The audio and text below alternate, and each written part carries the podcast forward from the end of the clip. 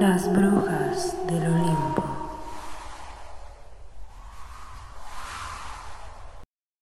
Hola.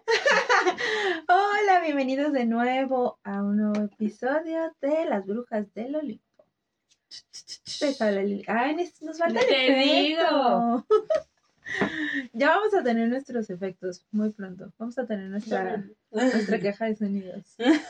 Que saque una, un pinche palo de lluvia. Shh. ahorita, ahorita descargo algo, ¿no? Ahorita lo vamos a hacer. Ay, también si alguien aquí nos quiera componer un temita. Sí, ojalá. Si nos escucha algún compositor. temador. ¡Temado! O alguna compositora que. Ajá, que quiera apoyarnos así. ¿Cómo están? Espero que estén bien. Bonito día, tarde, noche, desayuno, comida, cena, lo que estén haciendo. Bienvenidos. Y bueno, les habla Lili. Yo aquí me acordé del noche y chihuahua y chorizo. Entonces, y que te dan chilaquiles con chile chilaca. Sí, cierto. Eso yo diría. Espero que estén disfrutando de su día a día. Que sigamos cuidándonos, por favor. Hay que seguirnos cuidando en esta pandemia porque de verdad ya estoy harto de estar encerrada o medio encerrada. Entonces, solo les pido, cuídense, lávense sus manitas y usen cubrebocas. Hola, ¿cómo están? Bueno, aquí Amy.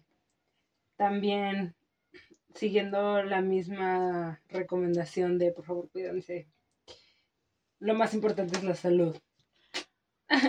Sí, o sea, estaba leyendo que estamos, al momento que estamos grabando, eh, estamos en semáforo naranja, casi pasando amarillo, pero que por las vacaciones de Semana Santa van a ver cómo se llenan los hospitales. Los- Lloramos. Ajá, los centros de, Sí. de testing están a súper abarrotados. Tengo muchísimo. Sí, pues miedo. nuestra queridísima jefa de gobierno pidió, ¿no? Que todos los que han venido a las playas en Semana Santa eh, fueran a su centro de salud más cercano, a hacerse la prueba COVID, Claro. porque pues vamos a volver a explotar. Estamos Ay, como el chavo sí. del 8, somos un semáforo naranja a punto de pasar amarillo que nosotros vemos como verde. Exacto. No, no, no es real, chicos, estamos en semáforo rojo. Yo lo sigo viendo rojo. Sí, o sea, claro, o sea, no, no bajen la guardia, neta estamos en semáforo rojo todavía. Y si nunca se han hecho la prueba, de verdad, cuídense porque se siente bien feito. Sí, y- la se siente bien feito. Se los dice a alguien a quien le hicieron cinco veces la prueba de COVID, así que no. sí se siente muy Yo feo. llevo cuatro. Chágala. No, yo nada más. A mí dos, me hicieron cinco. Eh, Yo llevo cuatro. Bendito Dios, todo. Todo Muy bien.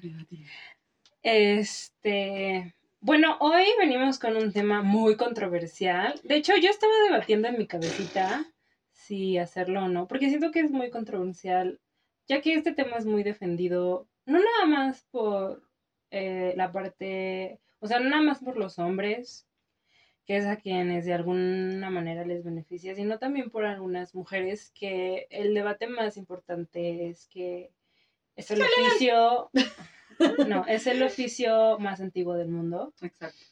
Este, y uno dice, bueno, ¿no? O sea, ¿de qué viene ese oficio? Y siempre, necesidad. siempre yo encuentro esa necesidad de saber por qué, por qué es tan importante nuestra economía actual. Y, y por qué es algo que va a costar muchísimo, creo que es de las cosas que va a costar muchísimo erradicar o, o que o que haya un cambio verdaderamente ahí, ¿no? Y estamos hablando precisamente de la prostitución. Hmm. Vamos a hablar, este, este tema va a abarcar dos episodios. Muchos de ustedes seguramente nos están preguntando, oiga, pero los movimientos para cuándo? Pues Oiga, para pero los movimientos para cuándo? pero los movimientos feministas yo los quisiera abordar una vez que tengamos bien en claro qué es lo que tenemos que erradicar, ¿no? O sea, qué es lo que tenemos, por qué se, ha- se han hecho tantos movimientos y tantas cosas. Quiero que tengamos muy en claro por qué, por qué se dan, qué es lo que tenemos que erradicar verdaderamente. Y por eso empezamos como con estos temas tan fuertes, como entendiendo qué es el patriarcado y etcétera. Y ahora yo, este tema me llegó así como, como, como de golpe, porque Me de rayito en la cabeza. sí, sí, sí, se me prendió el foco. Porque Ah. es chistoso en... Yo, yo había mencionado que yo estoy estudiando teatro y que he actuado Oh. en varias cosas. Y en mis clases de actuación, pues hacemos muchas obras, las, las vemos, las estudiamos. Y algo que te dicen cuando eres actriz es que tú tienes como un, este, un, un tipo de cast, ¿no? O sea, que tú estás hecho como para ciertos Moldes. ciertos moldes, que obviamente hay ver- versatilidad. Este, no significa que siempre vas a hacer esto o aquello, pero usualmente está bien que pase que, que a algunos personajes se te den mejor que a otras personas. Es normal eh, por X o Y. Y a mí, en mi caso, siempre suelo ser como la prostituta o la villana o... Ajá, o sea, como, como esos dos. Ujú. O la diva. Soy, soy esos... Ay, de diva ya naciste así. Por eso. Confirmo. Por eso, pero, pero, por ejemplo, a mí, y siempre me, siempre me han atraído justo estos personajes como de prostitutas, porque se me hace muy interesante. La prostitución se me hace algo, un fenómeno y un oficio que yo digo, bueno, o sea, ¿sabes? Y siempre he querido llegar como al fondo de, porque se me hace algo muy fuerte. Y al momento de hacer a todos estos personajes, tienes que llenarte de, de, de, de todo lo que pasaba y lo que pasa actualmente, ¿no? Entonces, pues vamos a, vamos a dividir este tema en dos partes. La primera parte que va a ser ahorita, pues es la historia. Como siempre, aquí clase de historia. vamos a contar, pues, de diferentes civilizaciones. Nos vamos, yo creo que a enfocar muchísimo a tal vez los españoles en algún momento, porque ellos son de entre la mayoría quienes tienen la carga social e histórica más fuerte en la prostitución porque Ah, yo pasé por colonización. bueno y porque también nos afecta directamente al final, al final del día ellos nos ajá. La conquista, sí, sí, sí. y tenemos Somos mucha influencia directamente de ellos en este país entonces pues nos- vam- vam- voy a sacar como algunos datos ahí de de lo que era la prostitución en España, pero también vamos a analizar toda la historia de la prostitución. Es bastante. Bueno, yo solo voy a decir algo. Ahorita que dijiste que todos, que los cast y todo, yo solo conozco a una persona que puede hacer cualquier cosa y se llama Meryl Streep. Hay muchas mujeres. Amamos. Ajá, sí. Hay muchas mujeres. La... Helen Mirren también. Eh, ¿Quién más? La que estábamos hablando el episodio pasado de tenemos que hablar de Kevin, creo que también es muy versátil. Ah, Esa mujer. sí. Este, pero sí, bueno, les digo que, que por eso me llegó a mí este tema. Fue como, oh, y se habló de esto porque siempre me ha causado mucho, mucho interés. ¿Están listas? Chismecito. Estamos listas. Listo. La prostitución, hasta la aparición del capitalismo neoliberal, ha tenido un carácter exclusivamente patriarcal.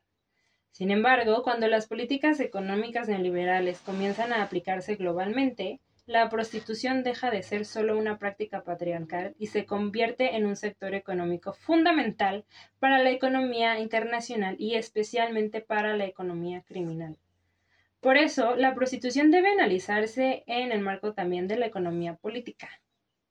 Asimismo, se explica que la prostitución es un fenómeno social que se desarrolla en el marco de tres sistemas de, dominio, el patriarcal, el capitalista neo- neoliberal y el racial cultural. Sin embargo, para esta primera parte tenemos que analizar como siempre la historia. ¿No? O sea, desde dónde viene y en qué punto la prostitución pasó a ser un pilar fundamental para el capitalismo. Ah, ok, ya. es que, es que, por ejemplo, analizándolo, pensándolo, eh, independientemente de que exista como la transacción de, del dinero y el sexo, yo lo veo más como había gente que pues solamente, o sea, no, no sé como qué tipos de intercambios tenían, pero existía Ujú. para complacer, ¿no? Sí. En los albores de la humanidad, en la era prehistórica, aunque no se disponga de los datos, posiblemente se practicaba la prostitución. Bien sea por un bocado más generoso de la casa, de la casa, ajá, por un lugar más cercano al fuego o simplemente la protección de un macho alfa. En la antigua mitología podemos ver cómo el oficio más antiguo del mundo, la prostitución, ha servido para doblar voluntades y como válvula de escape a unos instintos naturales, así como otras veces el sustento económico para los menos favorecidos.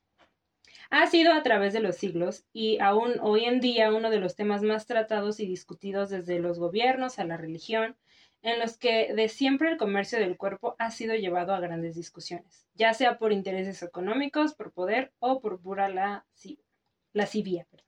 Hoy en día, OnlyFans. Exacto, sí, también, también vamos a hablar un poco de eso, pero Sí, porque ahorita, Ajá. bueno, de hecho están viendo que si tienes cuenta de OnlyFans tienes que pagar impuestos. Maldita sea, mi idea ya se fue. sí. Sí, chale. en el siglo XVIII a.C. en Mesopotamia ya tenían una directiva que servía para proteger a las trabajadoras del sexo y defender sus derechos. En Babilonia, según cuenta Heródoto, las mujeres tenían la obligación de al menos una vez en su vida acudir al templo de Milita y como muestra de hospitalidad mantenían relaciones con los extranjeros a cambio de una simbólica remuneración. Yo- ¿Por qué se está riendo? Audrey. No, es sí. ajá, Es que.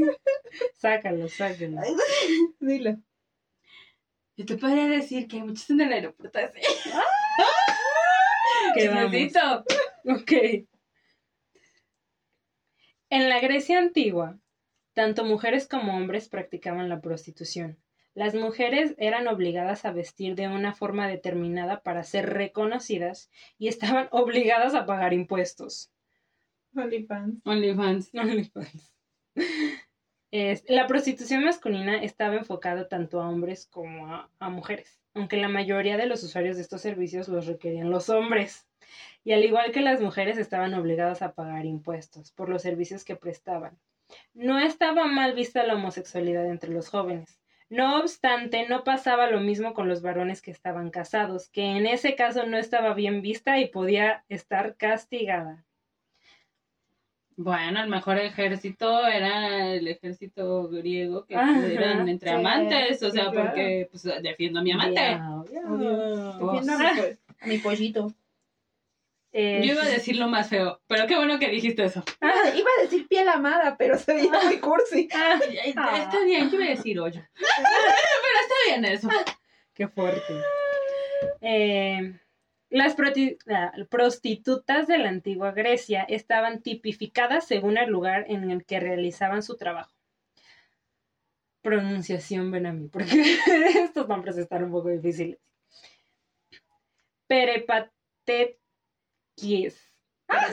Ajá.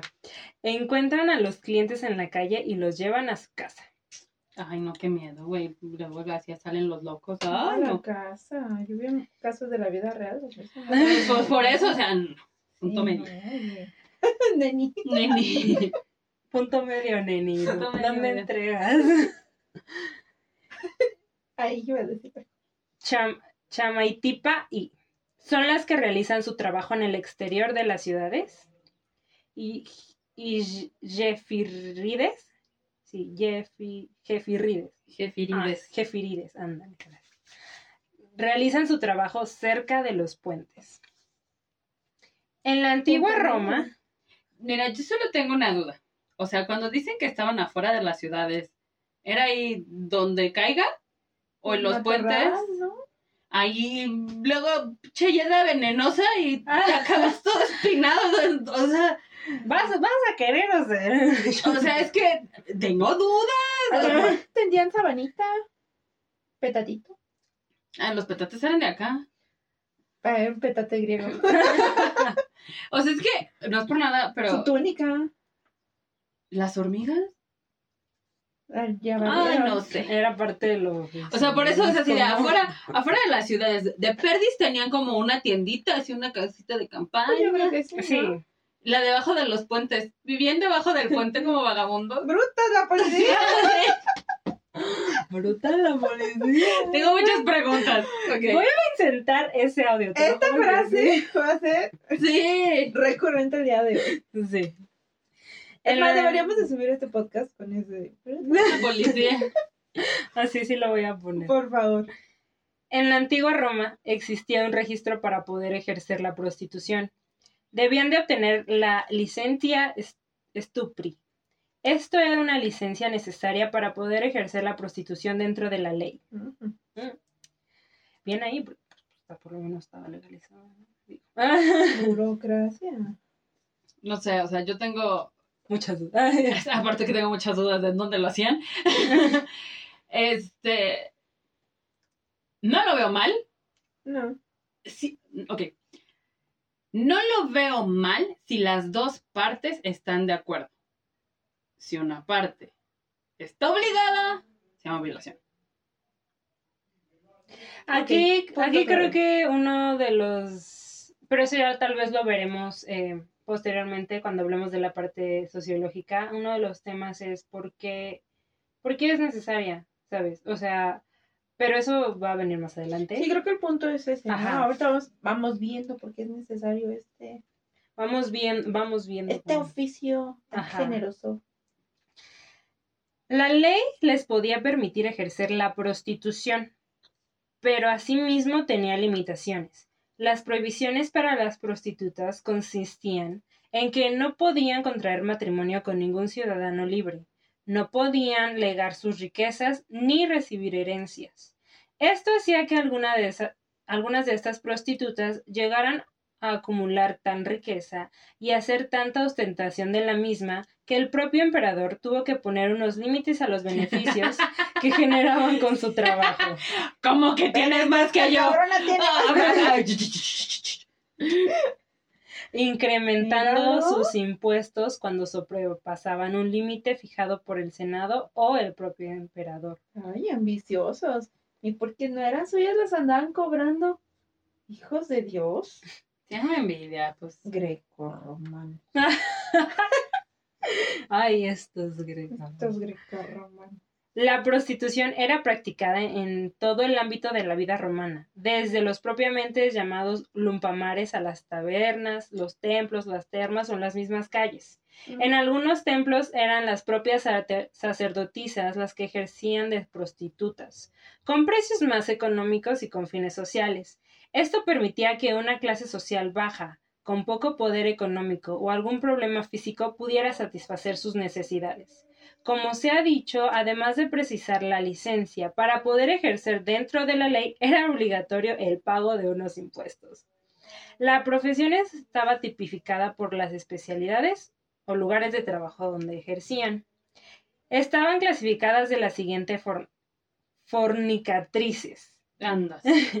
Estas se ejercían en lugares limpios y ventilados. Ahí está, Audrey. Foriare. Eran las que atendían a los extranjeros en cualquier lugar. Esperen, esperen, esperen. Que Audrey está teniendo otro ataque de risa. ¿Todo bien en el Sí. aeropuerto? Bus, bustuarie. Esta, su lugar de trabajo era el cementerio. Ok.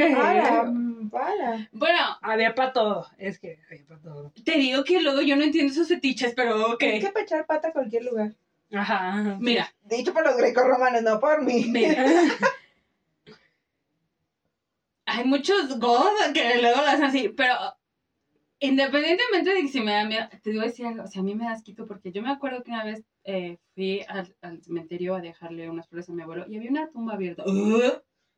Ah, El olor, no, no, no, o sea, déjate de que si te sale el muerto, no, no, no, no, no, no. El olor, Dios santo. No, no, no. ¿Cómo se habló? Es que ¿has, has salido un cuerpo en descomposición. No, no, no, no, no. Te lo juro, o sea. ¿A qué huele, Audrey? Huele horrible, sí. O sea, es que cuando pasas, por Ya ejemplo, no ya, sea por un gato o un perro que, que está muerto, sí huele. Sí, güey, bien feo. Solo imagínate un cuerpo de una persona, o sea. Un día les vamos a grabar esto, lo prometo. El día se acerca. el, el día que tengamos todo nuestro equipo de cámara. ay, sí. Yo solo siento que se quieren burlar de mí, que pero tienen que ver a Audrey. Noctilucae. Noctilucae. Eran las que solo practicaban la prostitución por la noche. Mm. Ambulatarae. Eran prostitutas ambulantes que seguían a los grandes acontecimienos. Eran las callejeras que no pagaban los impuestos obligados de la licencia. Pues que ya me imagino. ¡Bruta la policía! Es que sí me imagino así como de, uy, chismecito por allá, vamos para allá. sí, ¿no? Vamos a la kermés. Chismecito. Sí, vamos a la kermés. Chismecito grecorromano. Camponas. Vamos a la greco-kermes. Camponas. Eran las que trabajaban en comercios de cualquier tipo, pero que aparte ofrecían sus servicios sexuales. Estaban también las que dedicaban a hacerse trabajos más especializados. Mm. O sea, Hay que tener pregunta, ajá, o sea, como, ¿qué tipo de trabajos Pues especializados? ahorita vamos a ver. Ahorita dice. Ok. Feladoras. Ah, Estaban especializadas en felaciones, algo que las otras prostitutas se negaban a hacer, con lo cual éstas obtenían pingües beneficios, pues los precios que cobraban por estos servicios eran sumamente caros. Mentalidad de tiburón. Mentalidad de tiburona. Aparte es como que lo más fácil, ¿no? Ah, Me lleva a contestar no sé. al aire. O sea, es que, o sea, de verdad, Mándame inbox. DM, DM. Creo que. Ah, es-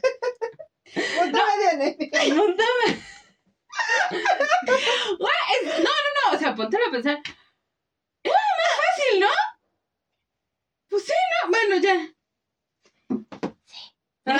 Sí. ¿Quién sabe? Es que pues, uno nunca sabe. Ay, virgen y pura hasta la muerte, ¿no? Ajá, sí. Ah, quedaste. ¿Qué No, no sé. ves? Delicatae.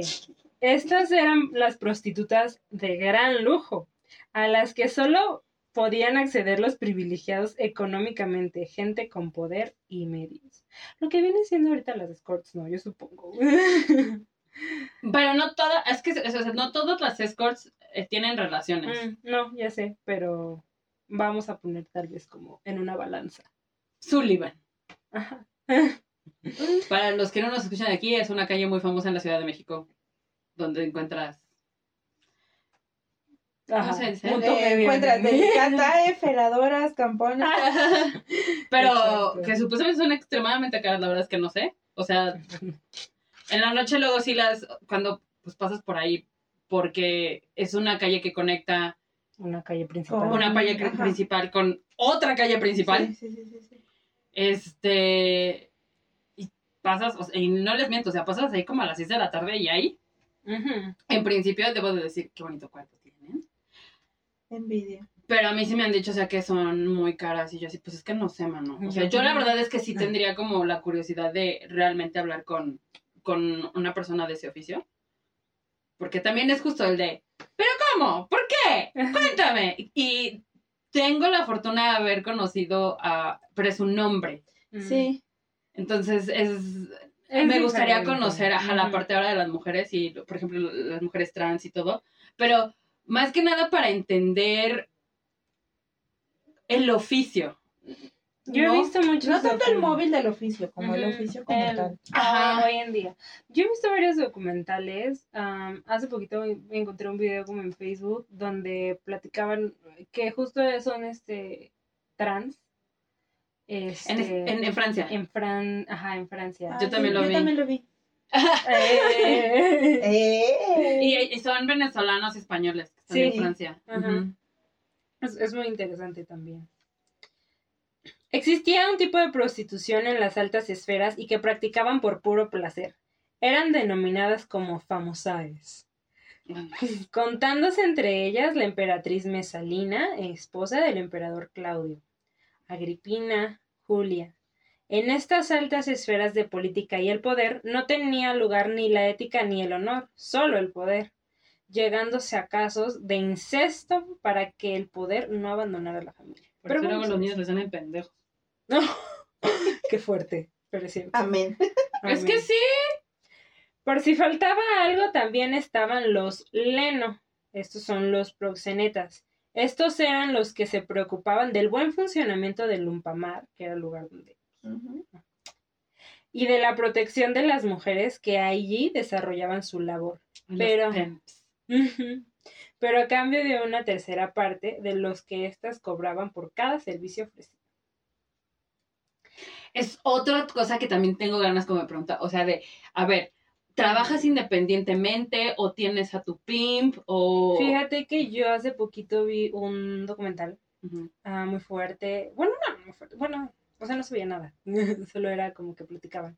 Este, en donde dicen que si tú llegas y le preguntas a una prostituta, pero esto es allá en Europa, así de, bueno, ¿y tú quisiste dedicarte a esto? Lo haces por... Y ellas, ellas están forzadas a decirte que es por su propio, o sea, por su propio Placer. Gusto. gusto, por su propia decisión. Porque pues evidentemente si dices que no, tienes a tu, a tu proxeneta ahí y te ve y te pueden hasta matar por decir que no. Eh, Eso no pasa en en Ámsterdam. Ay, tabla. Hay tabla. Sí, ahí, ahí pues es que está legalizado. En los No, Netherlands, ajá. ajá. En los Países Bajos, pues no, ¿verdad? O sea, la meta, creo. Ay, muchachos, si nos están escuchando, pueden ser un buen lugar si quieren. La verdad es que eso depende de ustedes, ¿verdad? Ahí nunca van a escuchar, bruta la policía. Exactamente, no. Hasta servicio médico tienen y dental, ¿eh? Bueno, hasta ahí pues est- estamos hablando como lo más antiguo, ¿no? Tras la caída del Imperio Romano, dará comienzo a la Edad Media. Claro que sí. Te juro que la Edad Media es una joya porque era, no sé, es tan absurdo que a veces digo, La peste. ajá, Y si nos bañamos, estábamos pecando. Sí. O sea, te juro que la Edad Media era como el meme del negrito así, como muy confundido. Sí. Que no puedo creer que haya pasado, pero pasó. Desde el siglo V hasta el siglo XV, estos siglos son oscuros. La religión es la que marcará las directrices en cada una de las facetas de la vida de aquellas personas. Y, no, y como no con la prostitución, llega el pecado. Y aquí vamos a meter ahorita, pero eso lo, lo voy a mencionar, lo de España, porque se me hizo un estudio bastante interesante, lo Ok. que decían. Aunque también llega a ser bien vista, es una época en la que Valencia, con la importancia que tiene su puerto en todo el mar Mediterráneo, conviene recordar que detrás de Córdoba es la ciudad con más habitantes del Mediterráneo. Con el tráfico de embarcaciones y de personas foráneas, aumenta la cantidad de prostitutas. Esto llevará a tener el burdel más grande del mundo conocido. Me acordé de Game of Thrones. Yo también. ¿Verdad? Eh, Sí. Es un recinto amurallado con una sola puerta, donde su interior por primera vez se crea, por orden del rey Jaime II, el Just. El Just. El El justo, justo, como el justo, ¿no? Ajá. Lo que será todo un barrio dedicado a la prostitución. Allí dentro practican la prostitución más de 300 mujeres que pagan impuestos y tienen revisiones médicas periódicamente. La iglesia y la corte por aquel entonces son permisivos, llegando a construir un convento, la Casa de las Arrepentidas, Vámonos. Ándale. en 1345, con el propósito de que acudan a un retiro en la Semana Santa. Güey, o sea, tenías también vacaciones de Semana Santa. Sí, estaba prohibido. Estaba prohibido ir a los prostíbulos en semana, porque Semana Santa. O sea, pero, ay, bueno, pero vamos al punto de, a ver, ¿qué estás celebrando en Semana Santa? O Está sea, Mm. mejor que los outsourcings, no Ah. manches. ¿Te convenía? Sí, güey. porque aparte era así como de, bueno, tenían actividad física pues todos los días y cuánto, tiempo, ¿no? Sí, Entonces era así como de, ay, voy como a un spa a relajarme. Sí, wow. Servicio Justo. médico. No, no, no. Porque en la Semana Santa, aquí nos comenta que eh, tenían prohibido ejercer la profesión. Esto nos da una idea de la importancia que tenía el negocio de la prostitución. En Valencia, en la Edad Media, la Iglesia instaura unas reglas en las que se prohíbe en determinadas fechas u ocasiones el sexo, incluso dentro del matrimonio.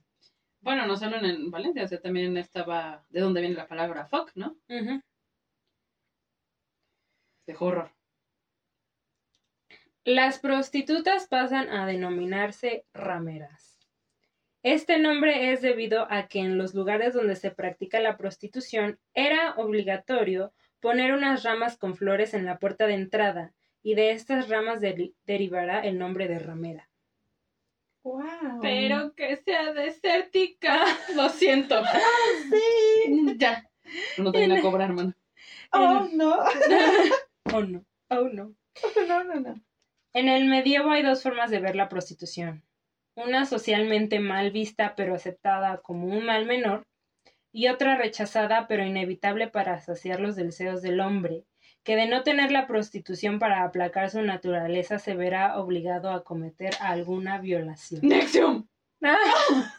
No he llegado ahí.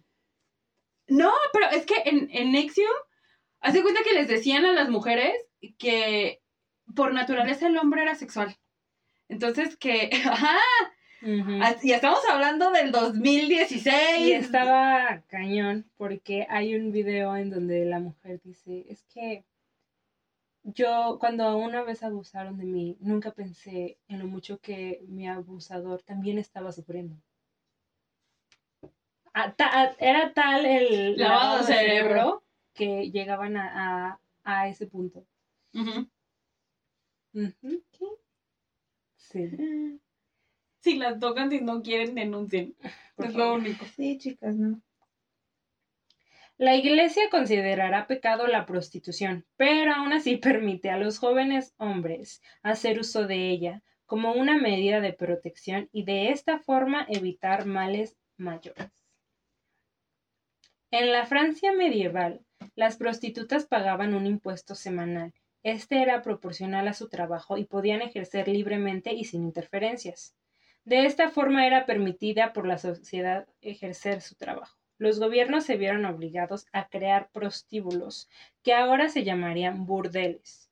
Debido al desorden social que causaban, estaban situados en los extramuros de las ciudades, fuera de las murallas. Eran prostíbulos situados, la mayoría de ellos en las tabernas, en las que se ofrecía comida, bebida, lugar donde dormir y además los servicios de prostitutas. Pagaban impuestos y disponían de un servicio médico, que pasaba periódicamente por el burdel, cuidando de la salud de las mujeres que allí ejercían su trabajo. Espérate, es que estoy pensando. Eh, no.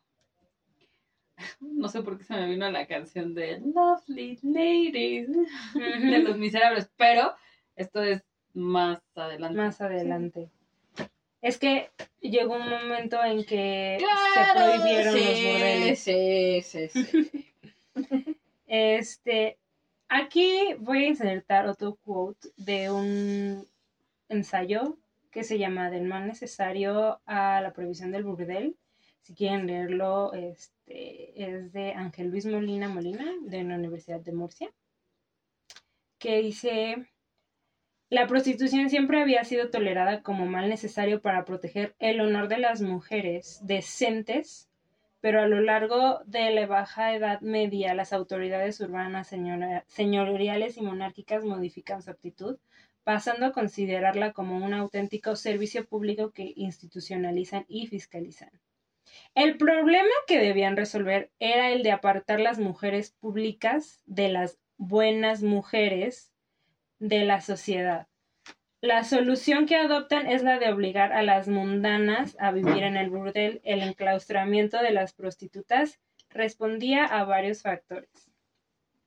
En primer lugar, se ha des- destacado el papel de salvación pública desempeñado por el burdel. Su creación canalizaba las pasiones masculinas y concentraba en él una demanda sexual. En segundo lugar, responde a una preocupación de orden público y de encuadramiento de los marginados, puesto que solía coincidir con el reforzamiento de las ordenanzas contra los rufianes, los juegos prohibidos y los vagamundos. La concentración en un lugar determinado hacía más fácil su control. también dice, lo que expone este ensayo, es que era necesario, justo como, no solamente para evitar la violación, sino para evitar que la gente matara, porque a las prostitutas pues las podías hacer como tú quisieras. O sea, era algo que una vez en una clase de, de actuación, este, mi maestra me dijo para un, para un, es, para una construcción de personaje, o sea, ¿qué no les hacían? O sea, piensa en lo más feo que tú puedes pensar del sexo y eso sería algo muy, muy light. O sea, ellas eran como una vasija de todo lo mal, Sí, que de todo el mal que el hombre puede hacer. Y por eso estaba aceptada, porque si tú en algún lugar contienes al, Mal. entre comillas, mal, entonces significa que vas a ser una buena persona, porque ya tienes en dónde ir a desahogar todos tus pecados. ¿Cómo se llama esta película? The Purge. Ujú. Como en la purga. No, o sea, eh, el mundo en, en ese... Sí, claro, tienes dos situación. horas para desfogar todo Sí. lo que traes adentro, ¿no? ¿Pero por qué?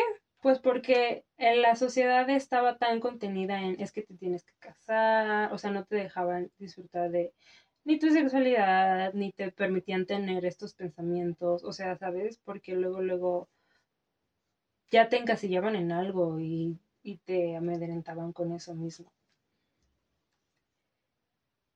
Como consecuencia de la presión de la iglesia en el siglo XVI, estos burdeles desaparecerían pero no así la profesión. Las mujeres que practicaban la profesión debían de ser debidamente identificadas, a fin de no confundir a las mujeres que no eran prostitutas, con las que sí lo eran. En cada ciudad o cada país disponía de una norma de obligado cumplimiento, para que las prostitutas fueran reconocidas bien, sea con algún color o sin su vestuario, con peinados, con cascabeles, etc. De esta manera no se confundían con las mujeres respetables. En esta época, las prostitutas fueron clasificadas al modo que anteriormente lo habían hecho los griegos y los romanos, bien por su especialidad o por el lugar donde trabajaban. Las trabajadoras del sexo se clasificaron en ocho grupos. Pala. Esta aceptaba a cualquiera que pagara su precio. Meretrix. Prostituta independiente. Prostituta. Se entregaba a Mm. quien ella quería. Ambulatarae. Que ese es como un... Ambulante. Ajá. Trabajaba en el circo o en las calles. Prostibulae. Ejercía en cualquier lugar, pero no pagaba impuestos. Huevo. Bastua, bastuaría. Bastuariae. En los cementerios principalmente. ¡Qué chingados con los cementerios! ¡Güey! La Neni Dark. La dignidad. La Neni Dark del sexo. Pero ves, o sea, Oiga, no, fuera de coto, si alguien tiene eso, solamente explíquenme por qué. Es lo único si que quiero alguien saber. tiene ese fetiche. Solo me explica. Ese y el de los pies. DM. Ok. Inbox. Yo no juzgo, solo quiero saber por qué. Haga una cuenta falsa y desde ahí nos escriben. Sí, no los quemo ni nada, solo quiero saber por qué. No judgment. No judgment. Pero ¿por qué? ¿Por qué? Es lo único. Lupae, en los bosques y alrededores de las ciudades. Delicatae, solo con clientes poderosos. Eran prostitutas de lujo. ¿Ves? Siempre han existido como... El estatus al final siempre es lo que más pega, ¿no? No, es que al final siempre buscas un estatus, un, un- una parte de pertenencia, ya sea a un círculo o a un estatus social. Entonces siempre va a existir. Mentalidad de tiburona, o sea, si vas a ser la prostituta, tienes que ser la mejor prostituta. Obvio. Obvio. Ah, Cuando se formaba un ejército para ir a la guerra, además de todos los pertrechos y útiles de guerra, eran acompañados por grupos de prostitutas. con la obligación de instalar en su tienda un distintivo que anunciara que en aquella tienda se practicaba la prostitución. Esto podía ser un lazo rojo o un banderín en la entrada de la tienda, de forma que todos sabían qué es lo que había en esta tienda. Yo solo tengo una pregunta, o sea, tenías que ir cargando tus chivas también. ¡Oh! Recién me puse. Ay, no. A mí tráiganme una de esas tienditas que se abra rápido. Ah, Sí, La que avientas, ¿no? sí, órale. De siempre la iglesia ha buscado la forma de regular el sexo, sea con prostitutas o a través del matrimonio, con una serie de normas dictadas desde el púlpito. Para la iglesia, el sexo solo es para la reproducción del ser humano y no tiene en cuenta la necesidad fisiológica ni el placer. Curiosamente, regulaba los prostíbulos. Pero bueno, eso Ay, porque es obvio. les les guste o no el dinero. y el acto en el matrimonio con una serie de normas. Aconsejaba no tener sexo los jueves, los viernes y los sábados. Recomendaba practicarlo durante la noche y en los 35 días antes de Navidad, abstinencia total, así como los 40 días antes de Pentecostés. Pero hace frío Navidad. ¿Y la Nochebuena qué? Perdón. Pero los jueves, viernes y sábados, pero si Güey, si es viernes y el cuerpo lo sabe. Sí, Y si es tu cumpleaños. Bueno. pobre Sheldon, pobre Amy. Ah, Imagínate caer el sábado. No, el jueves. O sea, A la necesidad de tener un control y el desasosiego que causaban las prostitutas en las calles en, en prácticamente toda Europa, se crearon burdeles municipales, regidos por los ayuntamientos, en los que las profesionales eran revisadas por médicos, no eran golpeadas y tenían fijado un número máximo de atenciones. Este modelo de prostitución se mantuvo hasta principios del siglo XVII. En que a causa de las presiones de la Iglesia y la reforma luterana fueron cerrados. Es curioso que de aquella presión queda como recuerdo el que en los países mayoritariamente luteranos, sobre todo en el Benelux, es difícil de ver ventanas con cortinas indicando que en aquel lugar no hay nada que ocultar. ¿no tienen cortina? Me O sea- acordé del video ya, perdón. ¿De chava? Sí, sí, sí. De la, ¡Ah! del de la serie. Sí, Ah, sí. pero dijeron que era falso, ¿no? Bueno, no sé, pero yo dije. Pero, pero pobre yo creo que sí ha pasado. O sea, Ah, ¿sabes? Es 100%. como, será falso, pero a veces la ficción Eh, super, la realidad. supera la ficción. Ajá. Sí, seguramente a alguien sí le pasó, ¿no? Pero sí, pobre Y por algo dijo, ay, hay que hacer un video. no, hay que Sí. específico. Ay, perdón. Cuéntame, ¿qué te pasó? No, Ah, no sí. No, pero así es. Ah, inbox. sí, Inbox. inbox. Muchos Ay, no. hoteles en Holanda o Bélgica, incluso en el Reino Unido, las ventanas carecen de cortinas. San Agustín, insigne teólogo y filósofo de la Iglesia Católica, nos dejó una epístola en la que claramente se decanta a favor de la prostitución como un mal menor y dice, si se eliminara la prostitución de la sociedad, desestabilizaría todo debido a los deseos carnales. A finales del siglo XVII se intenta catequizar por monjas a las descarriadas prostitutas en casas de moralización, sobre todo en Francia, donde una vez las monjas las dan por moralizadas. Ahí sí entra. Ajá, ahí. Si consideran que están debidamente en paz, son obligadas a contraer matrimonio con colonos para repoblar las colonias por falta de mujeres. En esta época, ya entrados en el siglo XVIII, Es que yo, yo, o sea, yo lo que haría es, ya me mandaste a las colonias. Burdelito abrimos aquí. en Mi el hermana ya tiene chamba. Vente para acá. Ya, aquí pagan rete bien, vente. Hermana, falta gente. Bueno, sería con palomita mensajera, ¿verdad? Sí. Porque Ah, sí, es que no bien. Hermana, me anda faltando una meretrix de este lado. En el siglo XVIII es cuando la presión policial contra las prostitutas aumenta a causa de la gran cantidad de enfermedades venéreas que se contagian provocando en los cuarteles de soldados innumerables bajas. Es un tiempo en el cual Europa sufre una militarización de sus ejércitos. Lili se está moviendo. Es que no puedo. Bueno, ha sido un dato súper curioso, ¿sabes que en Estados Unidos, este, cuando, cuando fue lo de, no me acuerdo si fue la guerra de Vietnam, eh, o, o la Segunda Guerra Mundial, pero les ponían a los soldados películas para que no fueran con prostitutas ni con mujeres. Porque, pues, Imagínate acá. aguas con la sífilis, güey. No se te vaya a caer la nariz. Perdieron la guerra para andar con el pantalón abajo. Pues, Pendejos. ya. Es un tiempo en el que Europa sufre una militarización de sus ejércitos a causa de la belicosa Francia de Napoleón. Y los ejércitos engrosan sus filas con hombres jóvenes, y esto conlleva aumento de negocio para la prostitución. Estamos en el siglo XVIII. La presión sobre las mujeres que ejercen la prostitución por parte de la policía y de la iglesia sigue en aumento. Entonces empiezan a crearse las primeras casas de tolerancia. Son casas en las cuales se practica el sexo de pago, en la que las ventanas están totalmente cerradas.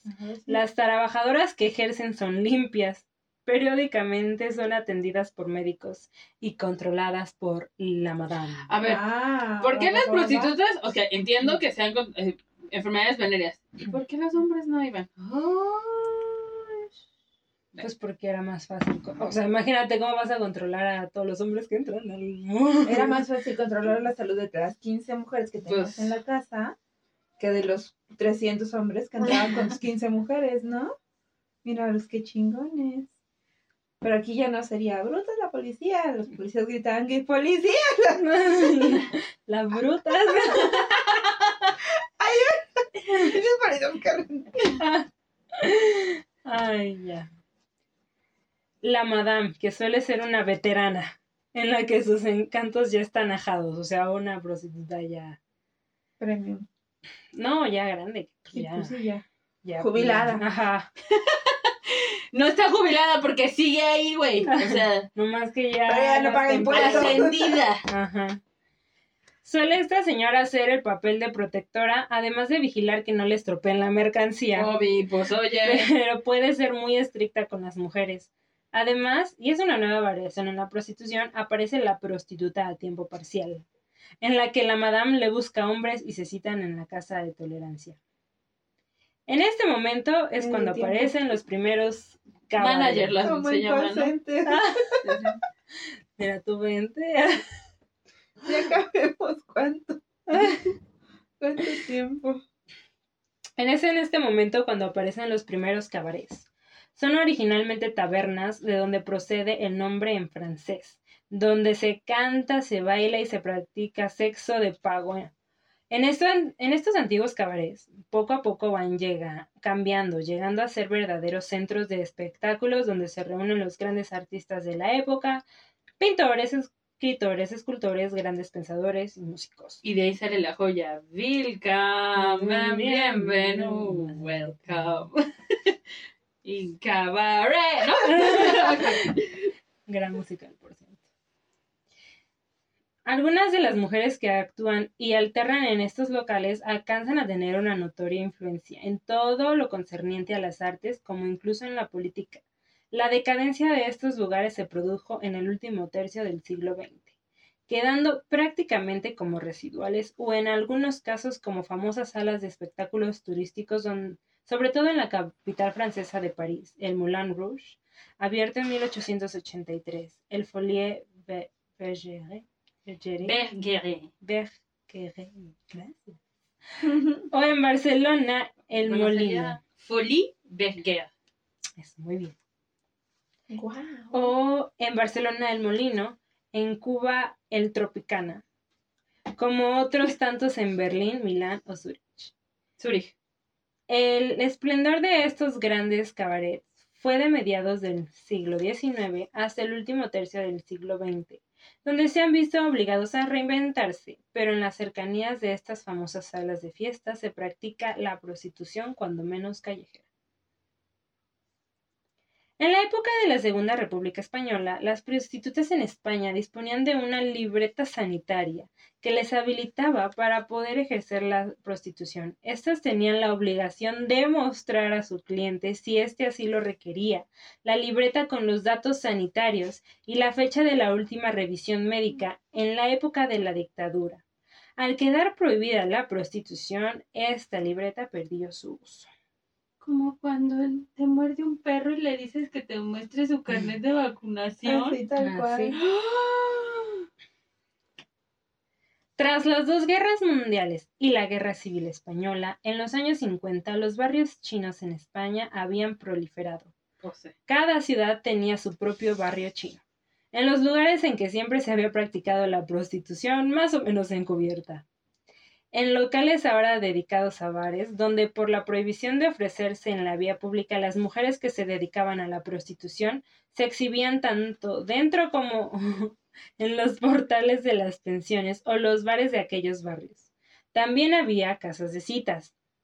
Eran similares a las casas de tolerancia, pero aquí era raro que tuvieran algún tipo de control médico. Mm. Las mujeres también podían ser ocasionales o puramente profesionales, las que practicaban la prostitución. Era una posguerra dura, como una dictadura extremadamente religiosa en la que no cabía el pecado. Sin embargo, tanto el régimen como la Iglesia permitió la continuidad en Málaga del Hospicio de Juan de Dios, fundado en 1847, el cuerpo de pajillera samaritana. güey, No puedo, los nombres. Esto es algo neta curiosidad. es pajilleras porque sean pajas, güey. Pues yo creo que sí, ¿no? Pero no. Espérate que los samaritanos le Sí, cumple mejor. ¿Cómo? Servicio a la comunidad.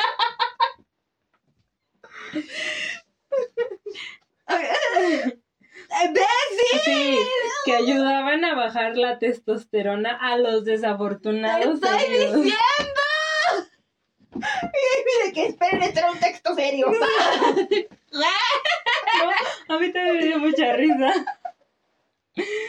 Ay, qué joya. Ya vengo, jefa, me voy a bajar la testosterona. Pero es que sí dice que estaban heridos, o sea. Ahí tenías que ver cómo le hacías. No, pero si estaban heridos, o sea, espérate. Tú ibas al, al hospital. Pues yo creo que sí. ¿no? Te dabas tu pase para ir con la pajillera. Sí, Ahora sí. sí como. ¿Ves que luego en los hospitales llevan así como a los perritos y cosas así? Ah, sí, igual dice. ¡Ya llegaron, muchachos! ¡Todos listos! Ok. Ay, no.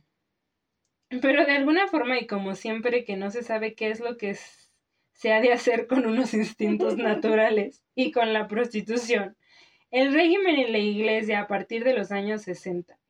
Llegados a ya la época actual, la prostitución ha llegado a todos los medios. Publicidad, en prensa, en televisión. Podemos ver practicando sexo en las carreteras, en calles, portales. Son lugares en los que podemos encontrarnos con prostitutas. ¿Y sí? ¿Dónde traigan el... ¿Punto medio? El gran problema es que un altísimo porcentaje de prostitutas actualmente son forzadas a mantener relaciones en contra de su voluntad, bajo coacciones de las grandes mafias internacionales de la prostitución. Por último, nos queda la prostitución en Internet. OnlyFans. Como consecuencia del anonimato que ofrece la red, la facilidad de acceso a miles de, páginas dedicadas a la prostitución es enorme, sin ningún control y de forma totalmente anónima. Cualquier usuario tiene acceso a estas páginas que ofrecen sexo de todos los gustos, desde los más sórdidos y salvajes a todo tipo de aberraciones e inclinaciones sexuales. Otro de los aspectos es la facilidad que tenemos actualmente para evitar embarazos no deseados con lo que cualquier mujer puede tener sexo ocasional sin riesgo a quedar embarazada. Y en el caso de quedar embarazada, tiene la opción del aborto en las primeras semanas del embarazo y un sinfín de posibilidades y medios para embarazos no deseados.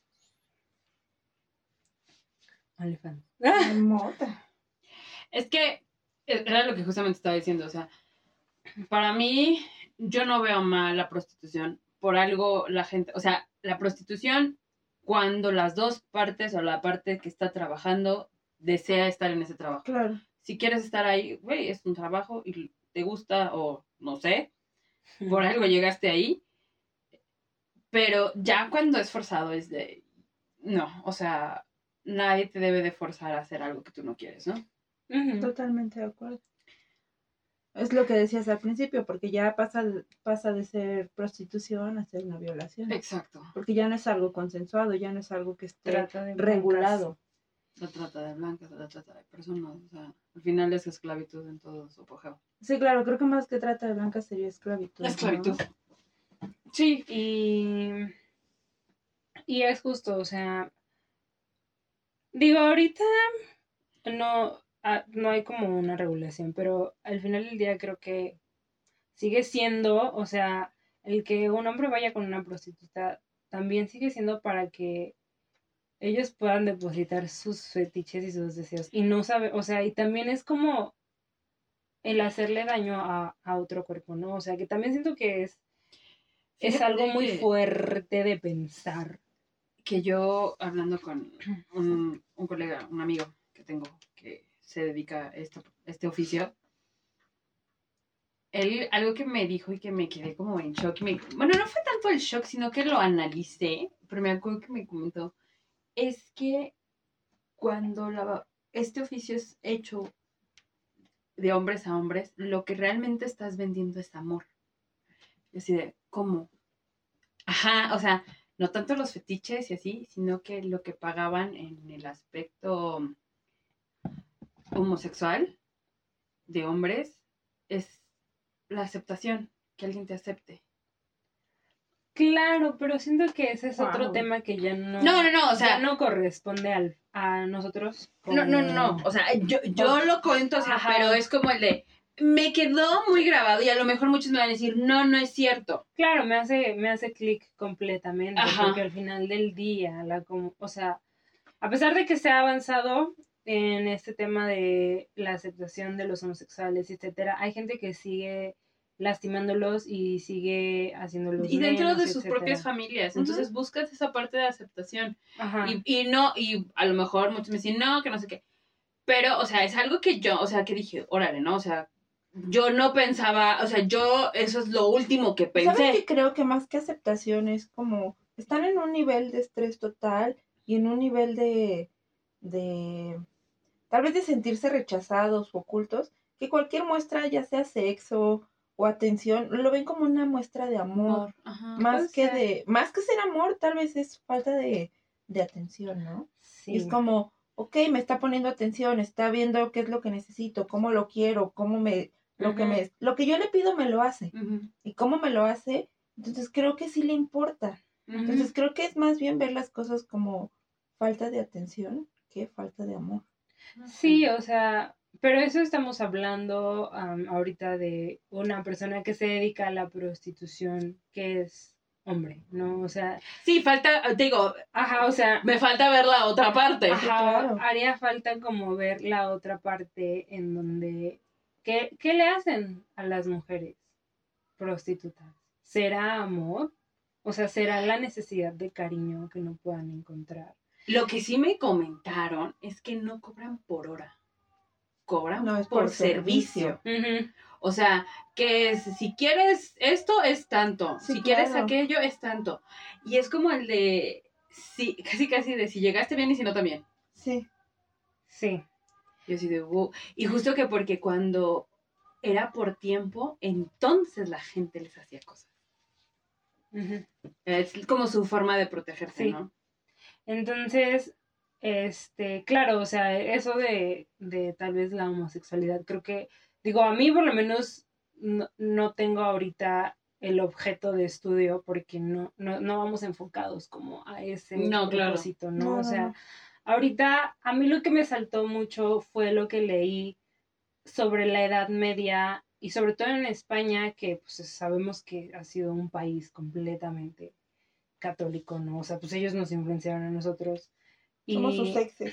Ajá. y, y, el, y el hecho de cómo decían que, pues, sí, o sea, que las prostitutas estaban para eso, o sea, para, para que el hombre desechara todo su mal sobre algo, porque ya no era alguien, o sea, era no, No, algo. ya es como, lo veían como una cosa, Ujú. Y simplemente algo para... entonces... Ya no. si se rompe ya hay más. Ajá, solo para desfogar. Como, ah, pues ya si se rompe, si le hace algo, pues ya. tengo Y- adentro otras 15. Y que tú, y ¿Cómo? que Pero, tú ¿sabes? pudieras. ¿Cómo deshumanizas a alguien, Sí, no? claro. ¿Qué tan rápido la puedes deshumanizar? Por necesidades, tal vez, ¿no? Sé. Y es que es justo por eso, es por necesidad. O sea. Y es lo que tú y yo decíamos hace ratito, tal vez de, de broma y de WhatsApp, ¿no? A lo mejor no sabemos por qué lo están haciendo. Exacto. Es como, O sea, yo por eso le digo, o sea, yo lo re- respeto eh, y no les fui tampoco muy lejos. Cuando vas a la Merced, otro, otro lugar en México, en la Ciudad de México, o sea, es, Exacto. eh, es famoso porque hay un mercado ahí, pero alrededor del mercado, o sea, de verdad que ves, en, literal, en cada puesto, porque es como en cada puesto que está sobre la calle, hay fácil una, de una a cinco así. Y yo me acuerdo que una vez iba caminando con mi mamá, porque es un lugar muy concurrido por ser un mercado. Y iba yo caminando con mi mamá y me acuerdo que yo tenía como unos 16 años más o menos y las, y las ibas viendo, o sea, porque es algo que Sí, te llama la atención. Pero en eso, no sé cómo, soy una persona muy visual, es algo que deben de saber. Soy así, veo las cosas como no tienen una idea me- y hasta me acuerdo de, ah, la vez que te conocí estabas vestido así, así, así. Así soy.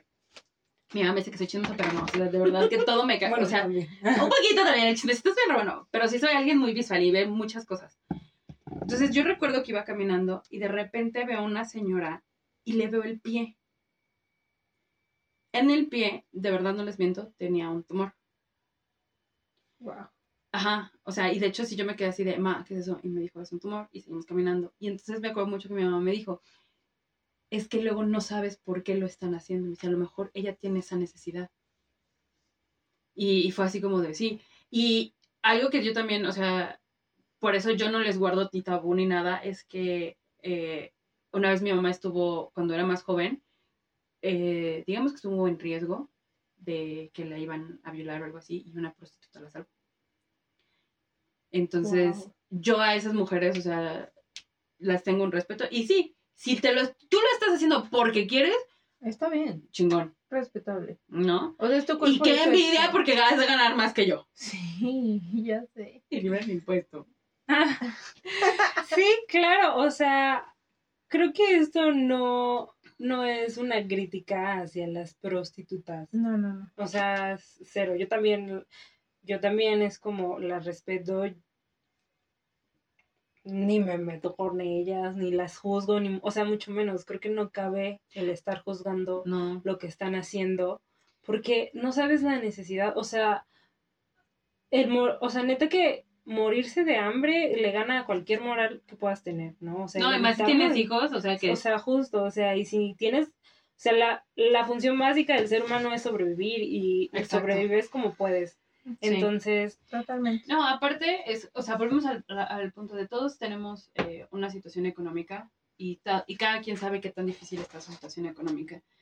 Por ejemplo, ahorita que muchos quedaron desempleados, este, yo de verdad sí pensé así de, bueno, hay de dos, ¿no? Honestamente. Si no, de plano no encuentras trabajo, porque mucha gente no está contratando, muchas empresas dijeron, ¿sabes que yo tampoco puedo? Yo sí pensé, o robas o te prostituyes. De, para mí como que es más honorable prostituirme que robar. No, no, no, o sea, pero a lo que voy es que, ¿no crees que mucha gente llegó a pensar eso? Sí, Sí, claro. o sea. En mí el primer principio es, vendo quesadillas, ¿no? O sea, si llega a pasar una chin- ahorita me pongo a aparte de vender... cocina bien rico. O sea, Sí, o sea, no, pero, o sea, imagínate, Sí, el punto claro. de que alguien que no sepa cocinar, que de verdad sabes, dice, yo la neta, la comida no se me da, y de repente... Eh, Déjate de eso, o sea, si te ven que te pones un puesto de quesadillas, ¿cuánto dinero no te sacan? O sea, Exacto. ¿sabes? También ese es el problema. ah, no, pero eh, te digo, o sea, vámonos a ir a la parte eh, más extrema, ¿no? O más difícil. Pones tu puestito de quesadillas, pero sabes que tampoco estás vendiendo. Entonces ya no tampoco tienes tanto dinero. Bueno, te pones a vender productos de lo que sea, pero es que de repente ya tampoco tienes. O sea, llega una desesperación que dices, ni pedo. O sea, a ver, Esto A o. B. Claro. Pues sí. tengo que comerte, mis hijos tienen que comer, y yo, lo, o sea, yo eso lo entiendo, y de verdad, de verdad, por eso no critico ni las juzgo, o sea, siempre, creo que siempre es, este, como es esta parte de sobrevivir, ¿no? Y, y lo que nos toca a cada quien. Y, y sí, o sea, es, es, esto que estamos poniendo en la mesa, pues yo creo que no es para criticar, sino nada más No, no. también para entender por qué, por qué el, el porqué de la prostitución, ¿no? O sea, por qué está tan defendida. Y una de las principales posturas es, es que es el, es el Oficio oficio más más antiguo del mundo. Y tú dices, ok, pero ¿por qué es antiguo? O sea, ¿sabes? ¿Y a qué punto, a qué punto, este, relacionamos la prostitución con una sociedad en donde seguimos eh, siendo dominio del hombre. E- Eso es como a lo que queremos llegar con este episodio o lo que yo quiero este, llegar a entender ese análisis sociológico y pues en la siguiente parte que vamos a tener vamos justamente ahora porque pues ya estudiamos toda la historia no ya sabemos incluso los técnicos como los tecnicismos de cómo se llamaban que había una rama que era específicamente para el cementerio etcétera Alguien explíqueme el por qué. Y los pies también. Nunca he entendido lo de los pies. Ay, no sé, pero te juro que yo también dije, o sea, tam- si me llego a quedar, espero que no, con madera. Pues son OnlyFans, chingue su madre con los pies. Pues sí. Y ganan bien las mujeres ¿no? O- es que eso es lo que me, me- impresiona. O sea, neta, alguien sí sabe de eso. O sea, solamente, ne- no, no tienen que decirme su nombre, solo expliquen el porqué de los pies. En el cementerio. entonces pues ya analizada toda la historia hasta la época Tengo actual una teoría del cementerio. A ver cuenta Y Pues los porque no hay muertos nada. aquí, Lo sea, no hay pasamos nadie. muy bien. Yo sabes que siento que es como esta intriga que la gente tiene sobre la muerte. ¿Sabes? O sea, siento que la gente Yo creo que más bien es como la calentura y el aquí no hay Ay, nadie que me vaya a ver. Porque nadie va a entrar a un cementerio. Es como, pues aquí podemos cochar rico. Ah. No hay nadie. No, no sé. Yo digo, Yo estoy no, es pensando en una mi- canción, dudo. O sea, No sé. porque los muertos aquí la pasan muy bien. Tal vez, no sé. Esa es mi única teoría. Es como la conexión entre la vida y la muerte, porque pues vas a hacer vida, ¿no? Y... Ay, pues es que era otra cosa. No vas a gozar la vida. O sea, es que. bueno, o sea, teniendo en cuenta científicamente que la relación sexual lleva a producir vida, pues, no, o sea, vas a hacer vida y estás con los muertos, no sé. Pues no sé, yo siento que es Celebración como a la vida, algo Simplemente así. llegó y dijo, pues aquí no va a haber nadie. Alguien vio la oportunidad de Y decir, dijo, si yo me pongo en el cementerio, caen. Pues sí, Y mentalidad de tiburón. Y le llegaron los clientes. pues sí, porque realmente, o sea, no pagas Yo pienso. hotel, no pagas... pues, Ay, ¿cómo pero luego los cementerios son medio fríos, ¿no? O sea, es que están húmedos. O sea, Pero pues ya, húmedo, entra- no ya sé. entrados en la acción, ya, que ¿cuál frío vas a sentir? Yo creo. Ay, Pues no sé. sí, no sé. Esa es como la única teoría que yo tengo. Mm. Bueno, Ya vamos a hacer. ya vamos a cerrarlo porque estamos muy confundidos. Solo quiero saber por qué. Lo único que les pido. De entrada, ¿tú lo eres en un cementerio? No. ¿Tú?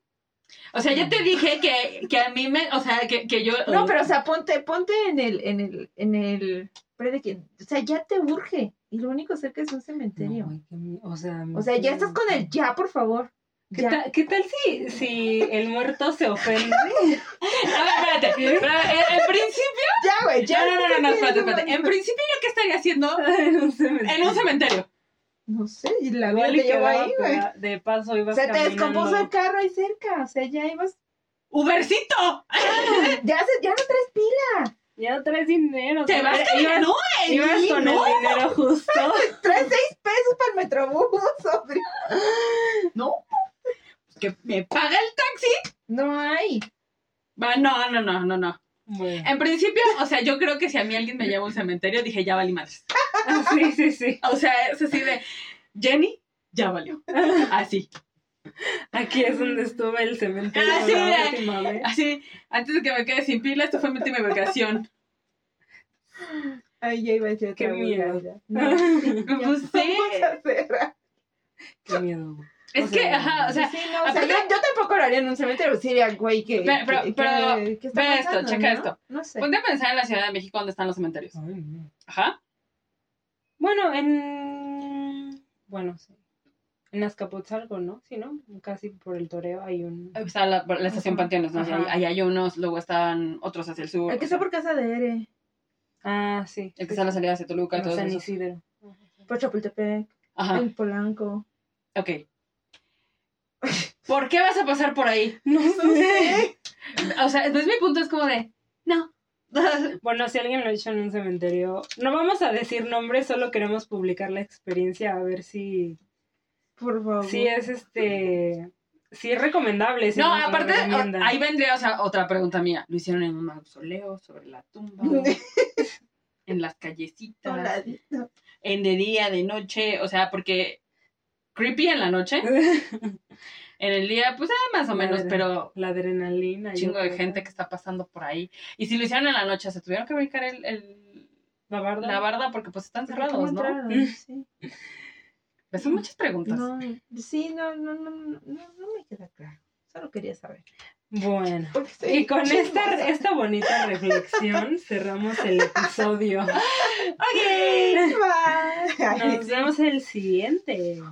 Oye, pero eh, eh, no, sí, bye. El siguiente y... No, hay que recordarles nuestras redes. Justo es lo que iba a decir, pero dije, Sí, porque no, la pr- el, el último no lo recordamos. ¿Ah, no? No. no recuerdo. No recuerdo. Este. Bueno, Como ahora no tengo mi post-it, no tenemos nuestro post. ¿alguien me va a decir que va a ser Audrey? Bueno, pues nos pueden seguir en Twitter. Estamos como Yo lo estoy buscando en Instagram porque si no, no lo sé. arroba brujas-olimpo pd. Y en Instagram, pues pueden ponerles las brujas del Olimpo Podcast. Ajá, así no, estamos, de como hecho. las brujas del Olimpo Podcast. Entonces, ahí nos pueden seguir, chequenlo. Queremos escucharlos, queremos leerlos. Sí, de verdad queremos leer sus comentarios. Ajá. ¿qué Es muy divertido. muy divertido Sí. interactuar con ustedes. Y dicho esto, pues me despido. Yo soy Amy. Yo soy Audrey. Y yo soy Lili. Hasta la próxima. Adiós. Bonito día.